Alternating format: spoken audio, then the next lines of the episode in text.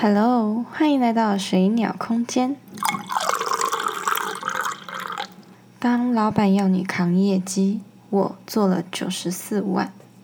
其实我会想分享这个故事，是因为这件事情带给我蛮大的成长。其实这份工作当初，我觉得它是一个，嗯，头衔看起来好像光鲜亮丽的一份工作，但是等我实际进去了之后，我才发现它其实。很多不合理的地方啊，像是它不合劳基法规定，然后算是被压榨的一份工作。其实这工作呢，每一期每一季都会需要比较业绩量。然后其实我们我们分为两个部门，我们就讲 A、B 好了。我是在 A，然后我有一个很好朋友，他是在 B。我们是一起进去这间公司的，然后我所属的 A 其实就是我一个人，然后我要去负责每一季的业绩。那其实我们主要的客户群是来自全台湾的某个特定族群，那他们会主动联系，那很多时候也是我要主动去跟他们做合作。其实这个工作内容真的很繁琐，我都说它是一条龙服务，就是我所负责的工作内容是一条龙的，就是假设是从企划啊、整合啊、执行啊，然后联系啊、场地呀，然后甚至是嗯相关人员啊，或者是事后的一些。汇总、建档、整理啊，然后资讯的公布，或者是一些文书上后台的处理啊，等等等，真的很繁琐。我现在想到，我都觉得哇，天哪，我怎么这么耐操？那因为就说了，它是一个有一点剥削劳工的公司，所以。那时候其实做的不是很开心，但是也是激发我潜能很大的一个主因，就是因为，嗯，工作其实太繁琐了，所以你需要在脑子里面很快的铺设好各个你需要架构的东西，像是。我的流程要怎么跑？然后我现在跑这个流程的时候，我还有同时需要推进的东西是什么？然后我需要跟哪些相关人等联联系啊，或者是沟通，或者是做一些准备等等的。然后你除了要跟相关人士配合，然后你还要跟我们需要合作的厂商接洽。然后除此之外，公司我这个部门的上司更是一个不得了，就是他是一个很会踢皮球的人，然后他很会甩锅给你，所以你随时要准备好接他的烂锅，然后你还要随时去应付他提出来的任何要求。就像是我如果在工作的时候，常常就会被呼唤一声，然后你就要。听从发落，他可能临时会布置一个很突兀的任务给你。为什么说很突兀呢？因为其实那件事情可能或许根本不是当务之急，也不需要这么急的去处理它。但是他就会觉得，我发布给你这个指令，你就是要马上处理。大家是不是很有感觉？马上一定要处理这件事情，虽然它不是很急，但是你的主管会觉得你应该要马上处理这件事情。所以，你除了要做自己分内的事情之外，你还要去应付你的主管给你的任务。然后，所以其实你一天的工作时数啊，大概会等于别人三四天的量，这是真的。因为我。B 部门的那个朋友，他其实也有同样的感觉。那当然，他那边部门没有我这个部门这么这么多事情，但是他也常常会接到他的主管甩给他的锅，所以我们两个常常就是会交换眼神，然后彼此在心中为对方默哀。但其实说真的，我承认我自己不是一个言听计从的员工，因为我就是一个比较有自我想法，然后我会去分析判断事情的人。所以其实，在主管的眼里，我可能是一个很不听话、不受控的员工。就他们没有办法去指使我做一些不应该是我本分要做的事情。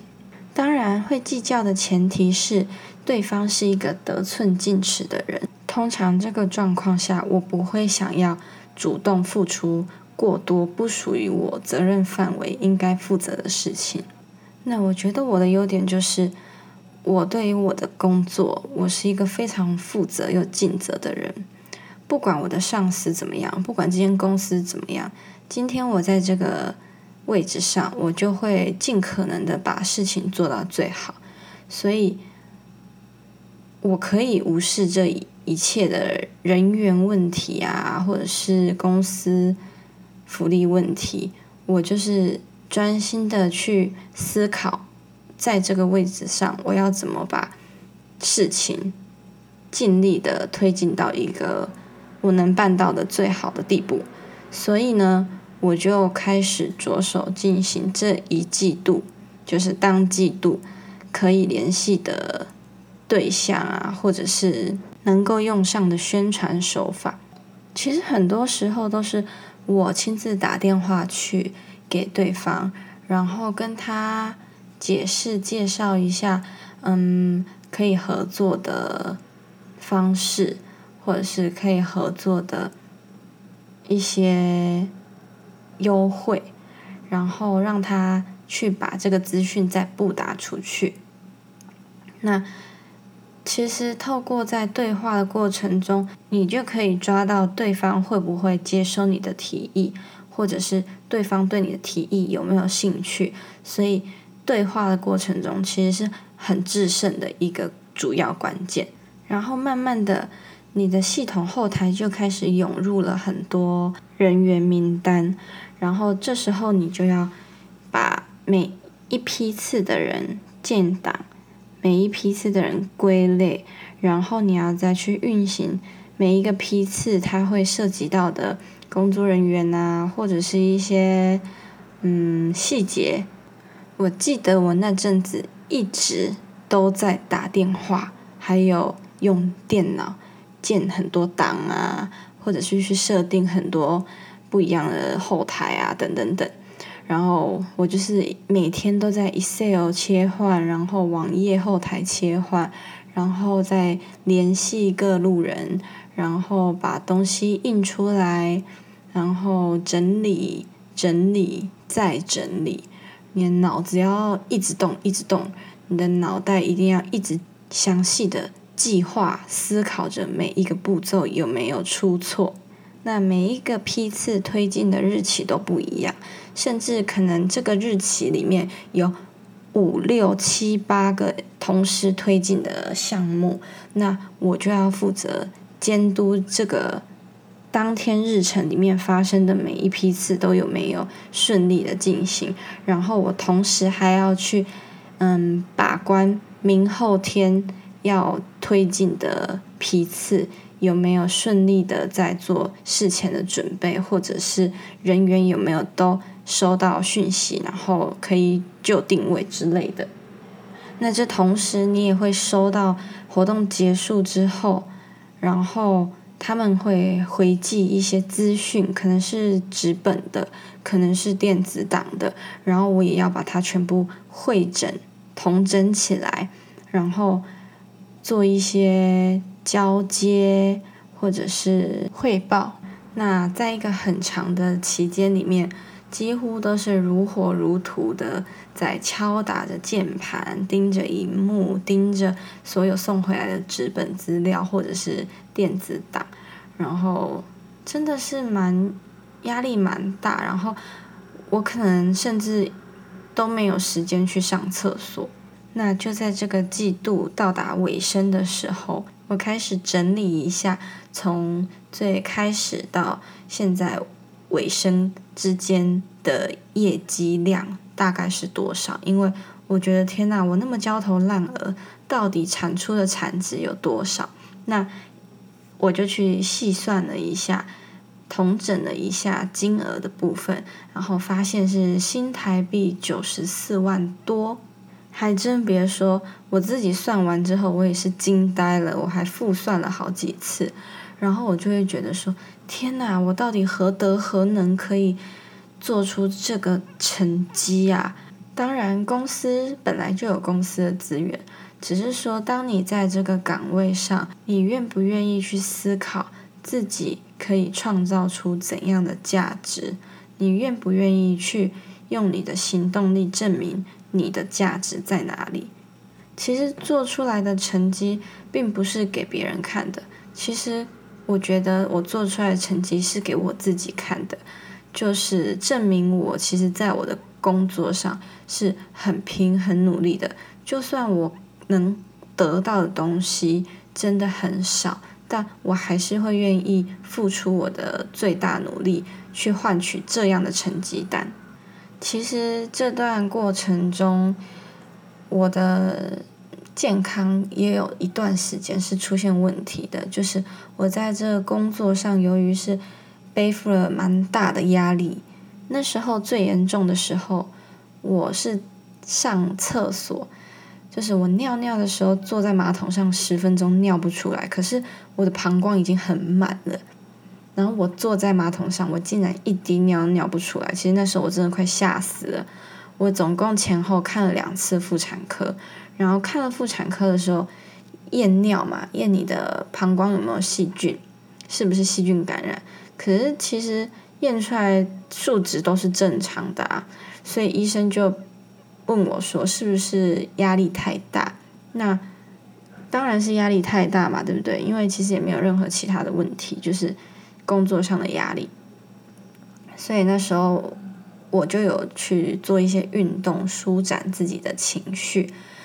那这个问题还是没有马上得到改善啊，所以那一段时间的我其实有一点身心俱疲耶，因为你只要。想上厕所，你去马桶上就坐个十分钟，都还尿不出来。可是你非得把它尿出来，你的膀胱已经很满很胀，对不对？那你的工作又这么忙，你有多少时间可以耗在马桶上？那两边都在给你压力的时候，其实是接近崩溃边缘的。但是我又是一个不太哭得出来的人，对不对？所以又只能在厕所化妆室缓一下。然后调整一下情绪，我就坐在马桶上，告诉自己放轻松，没事的，我们放轻松哦，这样子就是学会跟自己的身体对话。那这个尿不出来的问题持续了大概一两个月，然后也是有复发过。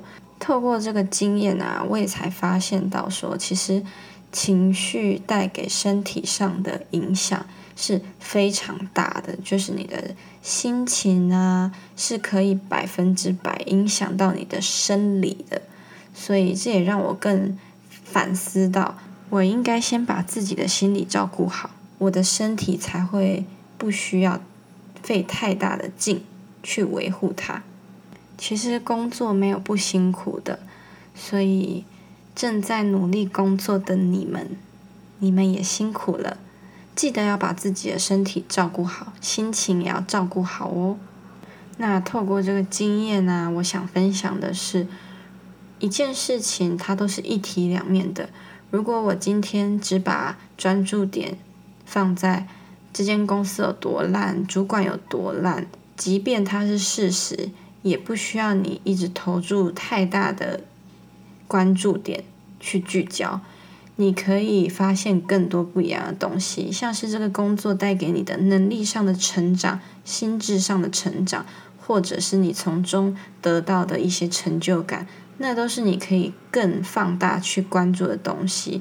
或者是我从这上面又学到了，把自己心理照顾好，身体也才会变得健康，是一件多么重要的事情。所以看待事情心态真的很重要。我其实都很感谢我的人生中有这些地方，有这些人事物可以让我历练，可以去锻炼我的心性。希望你们会喜欢这一集的内容哦，拜。